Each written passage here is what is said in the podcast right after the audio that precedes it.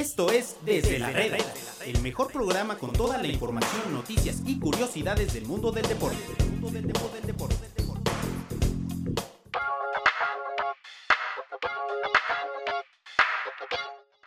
¿Qué tal amigos de Medio Tiempo? Los saludamos en un episodio más desde la Reda, desde la redacción de Medio Tiempo.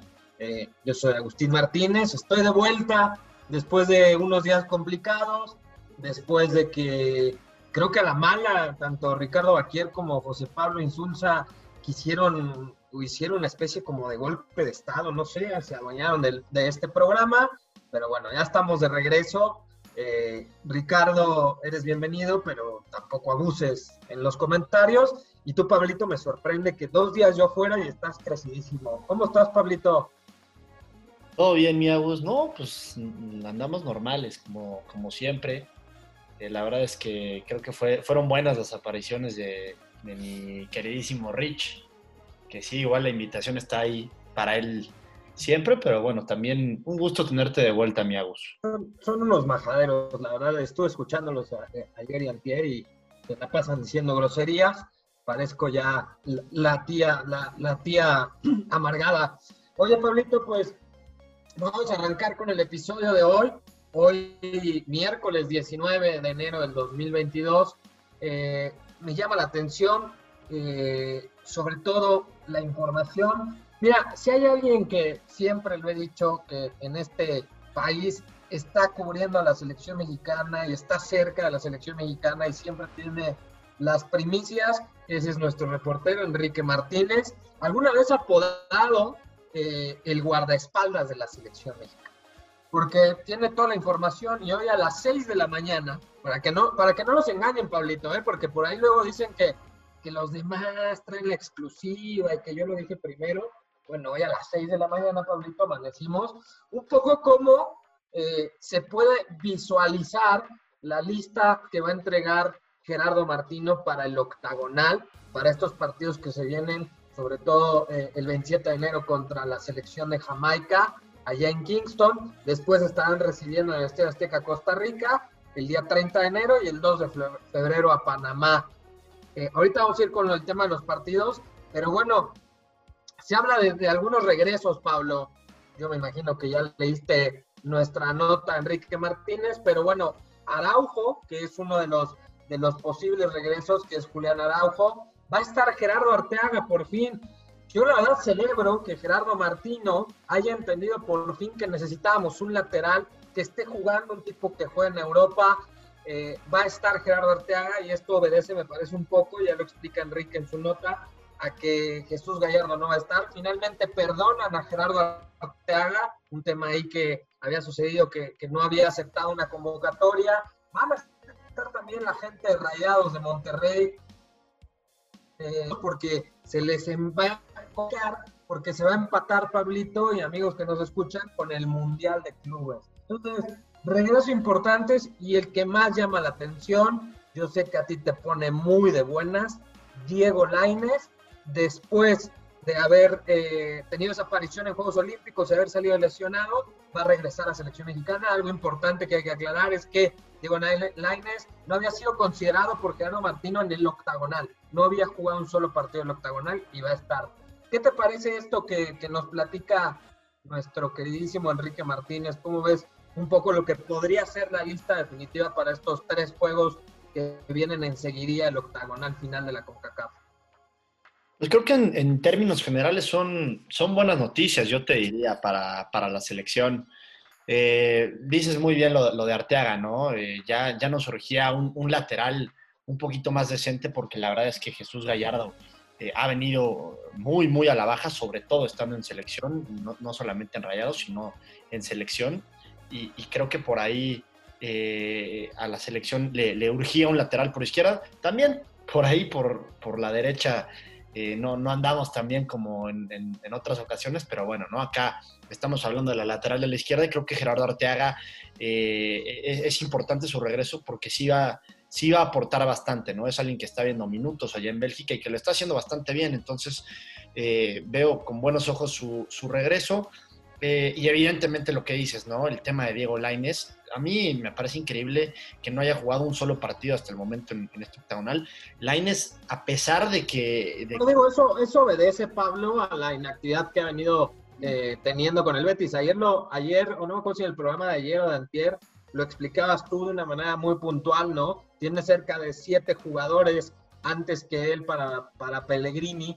Por eso no juega en Betis. Y, y tú lo decías también ayer, y yo creo que Diego Lainez tendría que salir de alguna u otra forma de Betis porque no está jugando y parece que no va a jugar.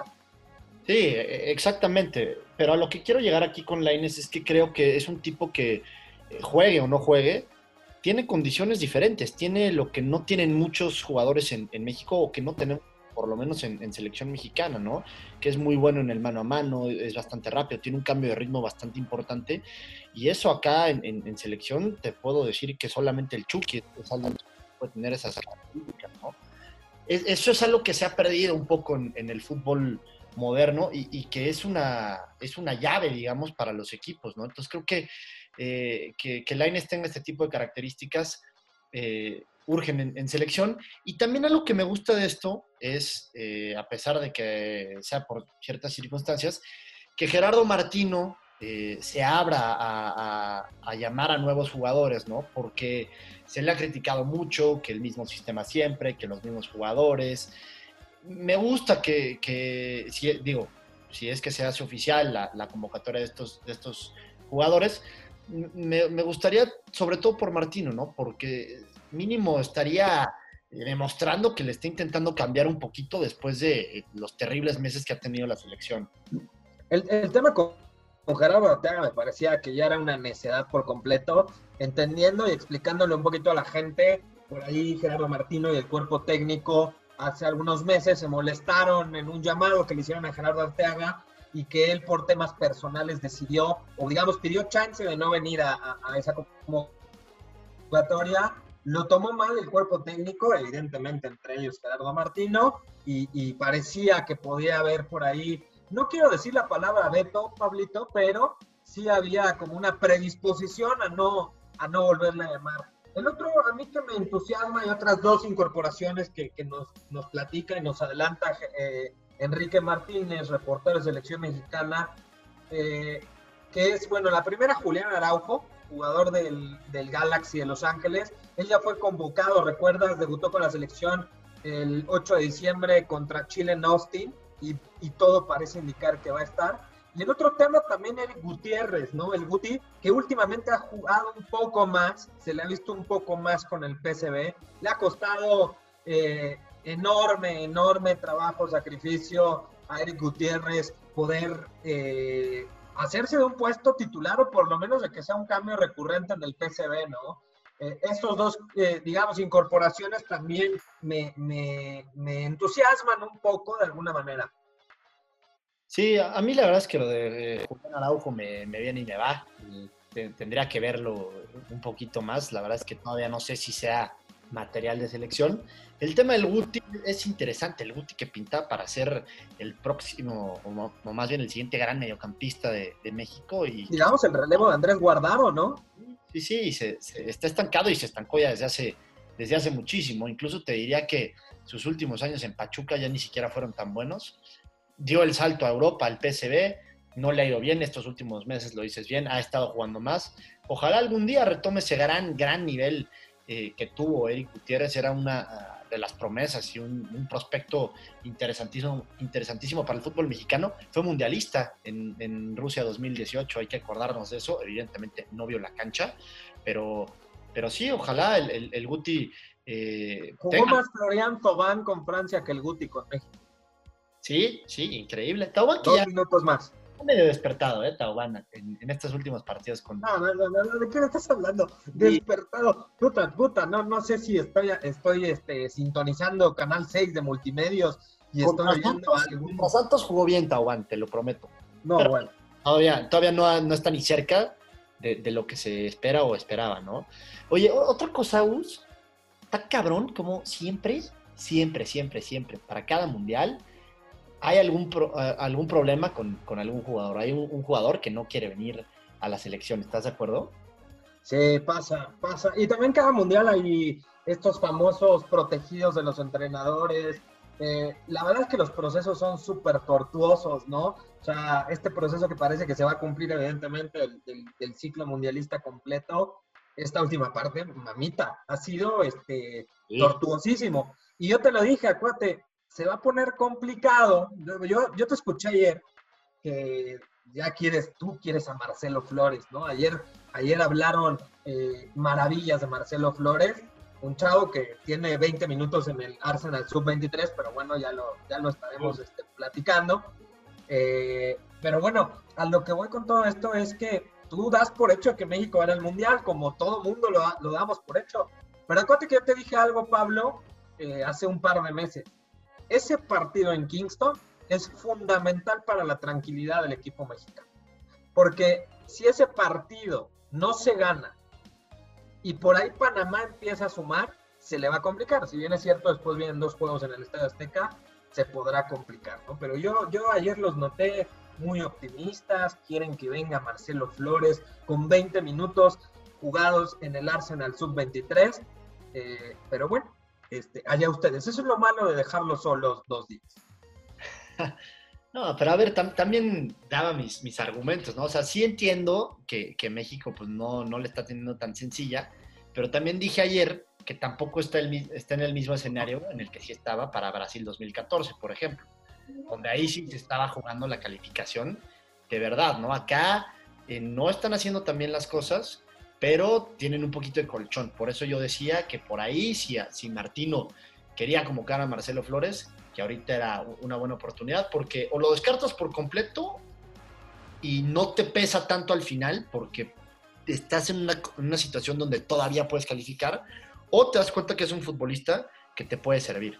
Entonces, ah, es un tipo, es un tipo que, juega bien, pero, o sea, digo, a lo, que yo voy es que es un chavo que eh, no es lo mismo, y bien lo decían ayer también, no es lo mismo jugar contra eh, jugadores de tu edad, de tu peso, de tus condiciones físicas, allá jugar contra otro tipo de jugadores. Pero bueno, esa es otra historia. Cambiando de tema, Pablito, y siguiendo con el tema del fútbol, pero ahora internacional, eh, el día de hoy dos mexicanos jugaron, o bueno, pudieron haber jugado.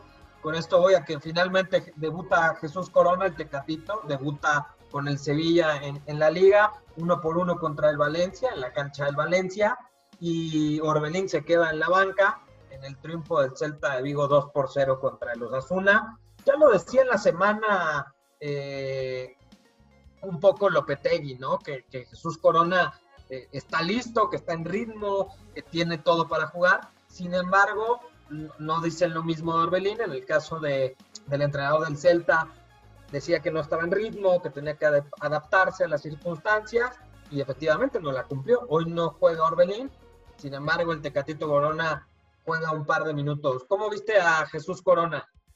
Lo vi bien, ¿eh? La verdad es que jugó, jugó bien, por lo menos lo vi intentando, ¿no? Tuvo una ocasión ahí clara de gol que le pudo haber dado la victoria al, Sevilla, un, mano a mano con, el portero que intenta globearla ahí el, Tecatito y al final el balón se va por, por un costado. Digo, tampoco era una situación muy, muy fácil, ¿no? El balón le venía botando, pero la verdad es que lo vi bien. Eh, lo bueno que del Tecatito es que es un jugador con mucha actitud, ¿no? Que se atreve más allá del, escenario en el que esté o más allá del contexto. Acá fue el debut, nuevo equipo, un equipo importante que está peleando la liga y lo ves con esa misma personalidad, ¿no? Eso es, eso es muy bueno.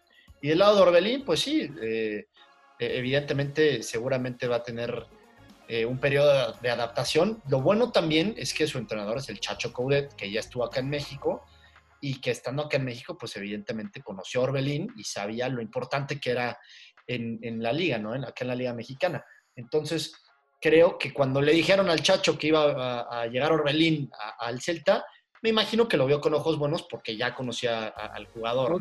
Yo ni me acordaba del Chacho Coudet aquí en la liga. Así de grisa de haber sido el paso de Chacho aquí en la Liga No le fue bien en, en, Cholos, estuvo en Cholos un rato y no le fue bien. Pero, pero digo, ¿no? Cuando eres entrenador de la, de la Liga Mexicana, pues conoces a, los mejores eh, futbolistas y Orbelín, pues estaba más o menos en, en esa lista, ¿no? Sí, ayer publicamos un especial bien interesante, Orbelín Pineda, en donde entrevistamos a Héctor El Piti Altamirano, hablando maravillas de Orbelín. Él lo conocía desde la sub-17 de Gallos Blancos del Querétaro y finalmente él es el que ayuda a que Orbelín pueda debutar en Chivas, después su paso en Guadalajara y en Cruz Azul. Oye, hablando de Cholos, ahorita que mencionabas al Chacho Cubedi a Cholos, eh, pues resulta que parece que siempre no va a llegar Paul Arriola a la América. A mí me preocupa demasiado la América, y eso que no soy americanista, pero este americanismo exacerbado de muchos, este americanismo de sentir que el Club América es el equipo más grande e importante de este país, a mí me está preocupando, Pablo, y te voy a decir por qué me preocupa, porque parece que se los van a ganar y no me, no me vas a creer quién se los va a ganar. O sea, tú, si yo te digo que le van a ganar a la América, a la América de México, al equipo más importante de este país, un jugador, un futbolista, ¿quién se lo podría ganar? Tigres, Rayados, un equipo en Brasil, un equipo en Europa. La MLS podría ser también, ¿no? Si está ahí. Increíble, increíble. A mí me parece increíble que dos equipos de la MLS, el Charlotte FC y el Dallas FC, o el FC Dallas, traen mano ya con Polarreal. Yo no sé qué pasa de pronto en América, en donde no pueden cerrar estos fichajes. Ya se les cayó Pablo Solari por un tema entre el representante y el club. Eh, y ahora todo parece indicar que se les va a caer el caso a Paul Arriola, que yo lo veía, la verdad, con muy buenos ojos como refuerzo del Club América. Pues habrá que esperar, pero, pero sí, acá te das cuenta, pues cómo ha tomado importancia la MLS, sobre todo por lo económico, ¿no? Porque ahí la verdad es que el América ya no puede competir económicamente, si no le puede competir a Rayados ni a Tigres acá en México.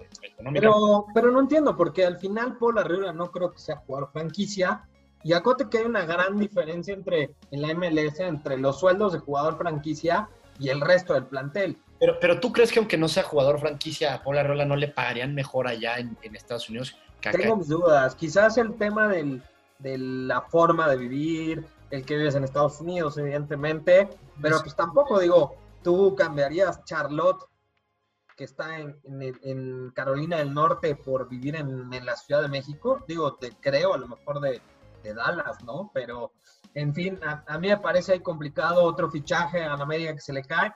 Ayer hubo una limpia en América, por cierto, Pablo. Nueve jugadores dejaron de ser parte del Club América. Es la segunda peor limpia en los últimos 20 años del Club América. No había sucedido algo así. Nueve jugadores, dijo eh, Santiago Solari. Vámonos, vámonos. Nueve jugadores cepillados del Club América. Sí, bien, bien. Hay, hay más calidad para este torneo en, en Cuapa. Creo que hay profundidad en, la plantilla. Tal vez no es la, plantilla de algunos años atrás, ¿no? Donde, donde había jugadores con más jerarquía, pero, pero sí urgió una limpia en América y, qué bueno que se dan cuenta de esto los, directivos, ¿no? La verdad es que le han tirado mucho a Santiago Baños últimamente, pero a fin de cuentas él fue a hacer su, trabajo, hizo, hizo la limpia y, y, ha traído jugadores y todavía están por caer un par más, ¿no? Ya veremos cómo le va a la América este torneo y ya veremos si el tiempo le da la razón a Santiago Baños, pero por lo pronto, pues hizo lo que, lo que, lo que tenía que hacer hasta cierto punto, ¿no? Sí, complicado. Mira, la verdad es que el tiempo le da la razón a Santiago Baños, sí y solo sí, si América es campeón y si América luce, ¿no? Te, voy, a decir, te voy a decir otra cosa. Yo te diría que le, daría la razón, no solamente si América es campeón, evidentemente ese es eh, pues lo primero que se nos viene a la mente a todos. Pero si América eh, cambia su forma de juego, si juega mejor, si es un América más vistoso y por ahí llega a una semifinal o llega a una final, aunque la pierda, pero se ve un cambio en, el estilo de juego, digamos, creo que por ahí eh, podría comprar más tiempo Baños, el mismo Solari. pero ¿de qué me hablas? O sea, América América, entonces ahora, digo, por lo que quiero entender, y tú como americanista... Siempre hay que exigirle el título, eso sin duda. Pero nunca dijiste la palabra título, dijiste, no fracasaría, no, no, no, o, el tiempo le daría la razón a Santiago Baños si cambiaran la forma de jugar. Pero jamás hablaste de un título. Te, voy a preguntar una cosa, si, si el América, si el América llegara a la final de este torneo, jugando buen fútbol, siendo primer, eh, líder general o segundo, pero jugando bien al fútbol, llega a la final y la pierde, ¿tú crees que se va a Solari y, se, va, se va a Baños? No, yo la verdad es que yo no lo sé. Eh, yo no sé, yo, yo, no sé eso. Yo le preguntaría al americanismo a toda la gente que nos está escuchando, a, la gente que, que, que, verdaderamente siente los colores, pregúntales a ellos, a mí que me preguntas. Yo creo mucho más en un tema de procesos, creo que yo creo en eso, pero, pero América, Pablo, lo echaron en cuartos de final, Pachuca, lo echa Pumas en cuartos de final, le gana Monterrey una final. Eso es inadmisible, eso es inadmisible, pero lo peor de eso es que fue jugando basura el América, la verdad. Si cambian las formas y por ahí, eh, no sé, lo eliminan en una semifinal o pierde una final, pero cambian las formas y se ve que América ya tiene un sistema, que ya puede jugar mejor y se ve, digamos, esa luz para que los siguientes años sean exitosos en América.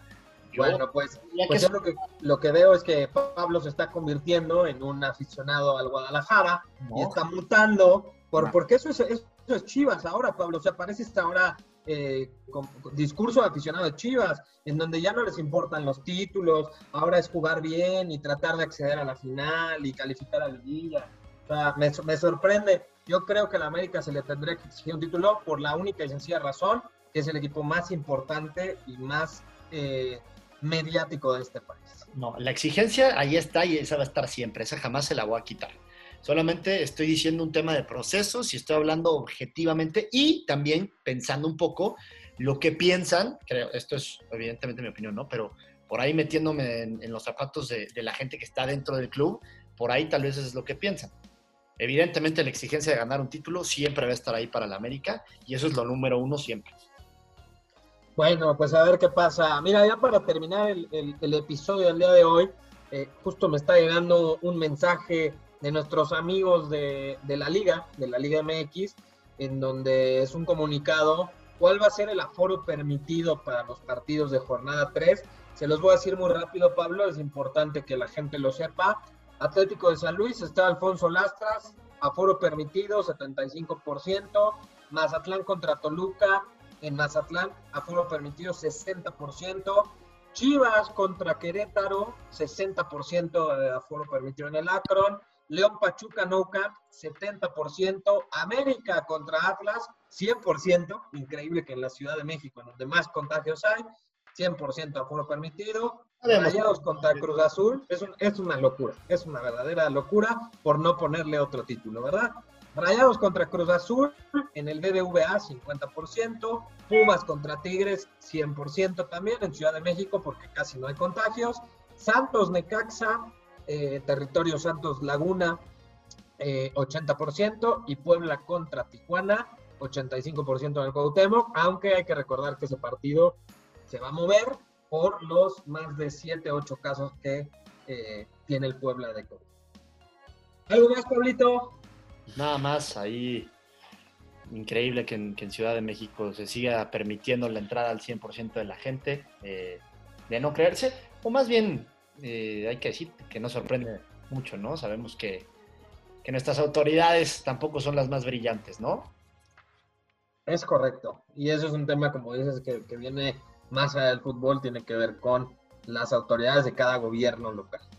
Eh, vamos, a, despedirnos. El día de mañana, si quieres, platicamos un poquito de NFL, que estuve medio desconectado. Sigo extasiado, sigo metidísimo con el equipo de los Niners. Ah, a ganar. Creo, que le puedan hacer partido a Green Bay, eso es un hecho. Eh, lo hemos dicho en este podcast. Han venido expertos a decirlo, o sea, no solo lo digo yo porque mucha gente dirá, bueno, es que este güey le va a los Niners, ¿no? Pero mucha gente lo ha dicho si hay un equipo incómodo, complicado, que tiene poder en, las, en ambas líneas, tanto en la ofensiva como en la defensiva, esos son los Niners. Pero bueno, lo platicaremos mañana. Estamos ahí, estoy buscando a, nuestro querido Enrique Garay a ver si puede darse una vuelta. Y mañana, Pablito, quiero platicar también del tema del estadio de los Tigres de la U de Nuevo León. parece que fue humo, humo lo que vendieron. Pero bueno, mañana lo vamos a platicar. Estamos preparando una nota y por ahí si leyeron una columna de nuestro colaborador Miguel Arispe, eh, también viene un poco explicado. Listo, Pablito, pues muchísimas gracias. Otro episodio más, hoy miércoles 19 de enero del 2022. Síganos a través de todas nuestras plataformas. Eh, les mando un saludo. Gracias, Pablo. Gracias, Miagus. Yo sigo de luto, ¿eh? No quiero saber nada de NFL, pero, pero mañana, mañana platicamos. te durará el luto otros 9, 10 meses, ¿no? Porque es larguísima la off-season de la NFL. Pero bueno, un saludo, hasta luego, que estén muy bien a todos.